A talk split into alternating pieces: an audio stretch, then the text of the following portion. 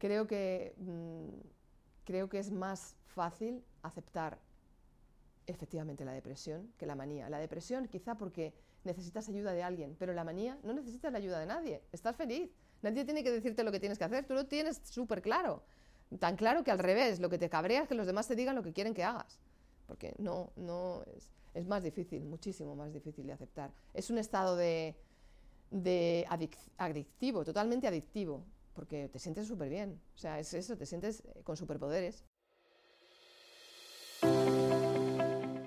Bienvenidos, queridos oyentes, a un nuevo programa de Ciencia y Vivencia. Soy Carolina Marín, psicóloga, y estamos en el segundo programa de Conviviendo con el Trastorno Bipolar.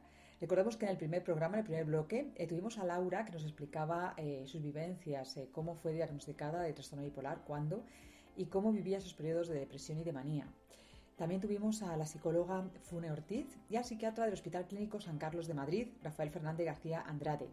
En este primer programa eh, recordamos que nos acercamos a lo que era el trastorno bipolar y en este segundo vamos a centrarnos más en la intervención, en el tratamiento, en la importancia de detectar los primeros síntomas que preceden a los, a los brotes en la importancia del tratamiento farmacológico y psicológico e incidiremos con el doctor Rafael Fernández García Andrade en la importancia de la psicoeducación.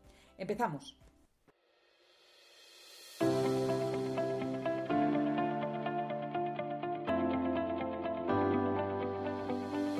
Bueno, vamos a empezar hablando de aquellos síntomas o aquellos comportamientos distales en el tiempo que pueden haber ocurrido hace mucho tiempo, pero que podrían ser, eh, que podrían ser claves a la hora de eh, hacer una intervención temprana o incluso prevenir un primer brote.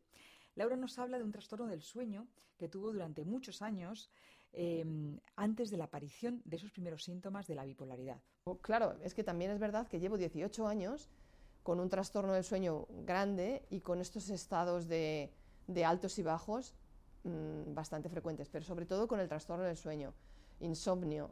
Pero también es verdad que intentaba dormir y, y no lo conseguía, lo que hacía era enfadarme y tal, y luego al día siguiente me sentía mal para normalizarlo, lo mejor es conocerte, yo creo que conocerte a ti mismo y saber que, por ejemplo, el, hecho de, tener un trastorno en el sueño, en la mayoría de los casos es un síntoma bastante claro de que la manía se está despertando. Y ya más en el presente, se podrían identificar algunos desencadenantes eh, más, eh, más, próximos, eh, que son los, que pueden haber desencadenado, lo que pueden haber desarrollado ese primer brote. Laura nos habla de, un acontecimiento que ella vivió y que sí que se puede relacionar con estos primeros síntomas del, primer brote de bipolaridad. Y ha habido algo que lo ha disparado, en mi caso, bueno, fue una anestesia o, una, tuve una operación en la boca y, la verdad es que a partir de ese momento se disparó una, una manía bipolar, un episodio maníaco. Y como nos habla Laura también de, de, este, trastorno del sueño, uno de esos problemas del sueño que ha tenido desde hace muchos años, em, también se pueden identificar eh, cierta sintomatología eh, clave que nos puede ayudar a prevenir esas subidas o esas bajadas en los brotes de, bipolaridad. Rafael Fernández García Andrade nos habla de la importancia de la identificación de estos primeros eh, síntomas claves que van, a, que van a anteceder, van a preceder a, a un brote. Identificar eh, los antecedentes de, un brote o de, o de, una crisis, pues, pues esto es de vital importancia en, las personas que tienen un, trastorno bipolar, porque la psicoeducación, el conocer muy bien esta enfermedad, va a determinar en gran parte el pronóstico de, de la enfermedad. Una persona que se conoce bien, que conoce bien su enfermedad, que conoce bien cuáles son esos antecedentes, tanto para la manía como para la depresión, que es capaz de identificar esos síntomas guía que aparecen antes de empezar a subir o antes de empezar a bajar, va a controlar mucho más la, enfermedad. Es posible en algunos casos que no se pueda llegar a controlar o evitar eh, la subida, pero, pero sí que la subida sea menos intensa, que la bajada sea menos intensa, que la subida y la bajada sean o tengan una duración menor y, en esencia que la calidad de vida sea mucho mayor. El trastorno bipolar, como estamos viendo, puede cursar por diferentes, con diferentes brotes de manía, depresión y casi en el 100% de los casos requiere abordaje farmacológico y psicológico. El doctor eh, García Andrade nos habla de la importancia del tratamiento farmacológico. ¿Cuál es la importancia del tratamiento en el trastorno bipolar? Del tratamiento tanto farmacológico como de la atención psicológica. Bueno, pues es fundamental. El trastorno bipolar es una enfermedad crónica, es una enfermedad cíclica a lo largo de la vida, de manera que la profilaxis va a ser el aspecto primordial del tratamiento.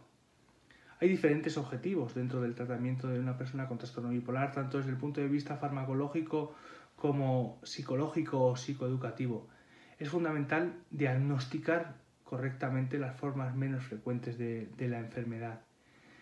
Y es importante tratar toda la enfermedad, no solamente los episodios, los brotes o las crisis. Es importante la medicación en el sentido de elegir el, el mejor tratamiento agudo el mejor tratamiento que vaya a tratar la manía o la depresión, pero también el mejor tratamiento a largo plazo, el tratamiento eutimizante que va a evitar que aparezcan esas fases de manía o esas fases de depresión o que aparezcan con menor frecuencia. Y Laura nos explica cómo ha vivido ella este tratamiento farmacológico y los efectos que ha tenido. Bueno, yo me estoy tomando un eh, antipsicótico y un estabilizador del ánimo. Em, realmente, mm, para mí la medicación me doy cuenta de que no me hace subirme tanto, eh, tampoco me bajo, pero no me hace subir, subir tanto y sentirme tan eufórica. Y a mí eso, de verdad, en el fondo me enfada.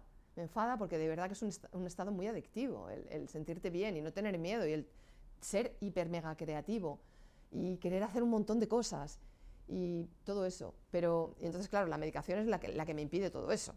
Eh, pero a la vez también me da la estabilidad para conseguir hacer cosas de forma ordenada y planificada y al final probablemente conseguir mejores resultados. Yo no puedo hablar mucho de la medicación porque llevo medicada solamente dos meses. Solo sé que me siento bien y que quizá mi cabeza está más estructurada de lo que está sin medicación y me es más fácil planificar cosas y,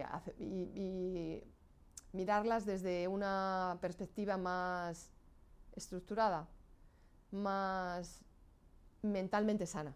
¿Y cuál es la importancia del tratamiento psicológico?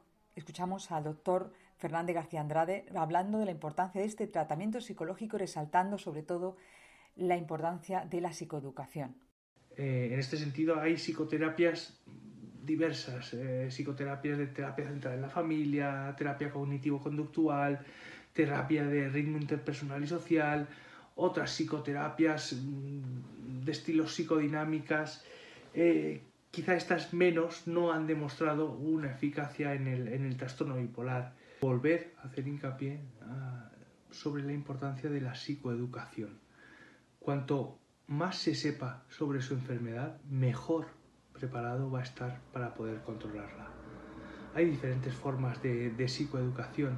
Se pueden hacer sesiones individuales con un psicoterapeuta, puede haber sesiones destinadas específicamente a los familiares, sesiones de grupo en las que participan varias personas con un trastorno bipolar, sesiones de grupo mixtas en las que participan personas con trastorno bipolar y también sus familiares, los temas a tratar en, la psicoeducación son, son varios, pues eh, el reconocimiento de, las causas y de los factores desencadenantes, tanto de los episodios depresivos como de los episodios maníacos, la detección precoz de los síntomas, tanto de la manía como de la depresión, las estrategias para prevenir los síntomas precoces que van a desembocar en esos episodios completos, cómo utilizar los diarios sobre un estado de ánimo para poder registrar, hacer registros sobre la enfermedad.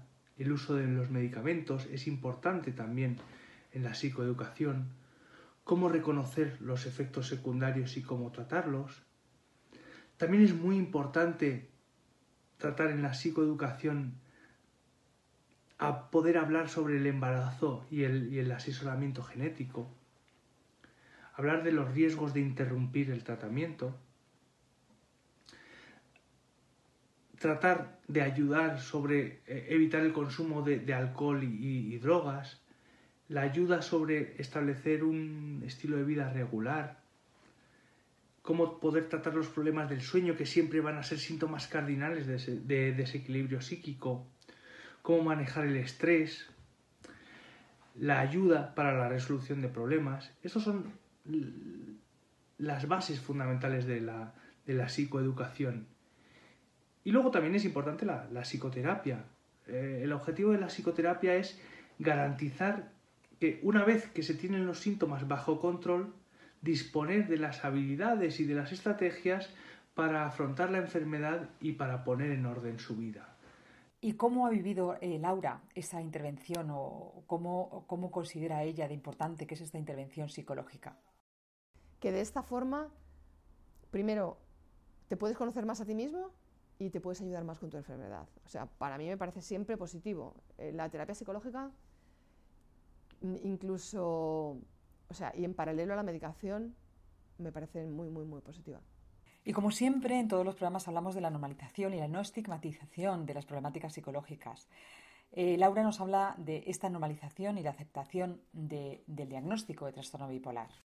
Pues yo diría que cómo normalizar la enfermedad. Primero pensar que es algo que, que yo creo que nosotros no pensamos y a mí mi hija, que además estudia psicología, me transmitió fue, mamá, igual que, el que tiene, es enfermo del corazón toma una pastilla para el corazón, tú puedes pensar que tú tienes un trastorno mental en vez de físico, en el que tú tomas una pastilla para controlar ese, eh, o ese, o eh, comportamiento diferente, eh, o, ese comportamiento que te puede llegar a hacer daño a ti o a otros. Bueno, y para terminar, em, nos quedamos con, dos ideas, eh, una de Laura y otra del, del doctor Rafael Fernández García Andrade.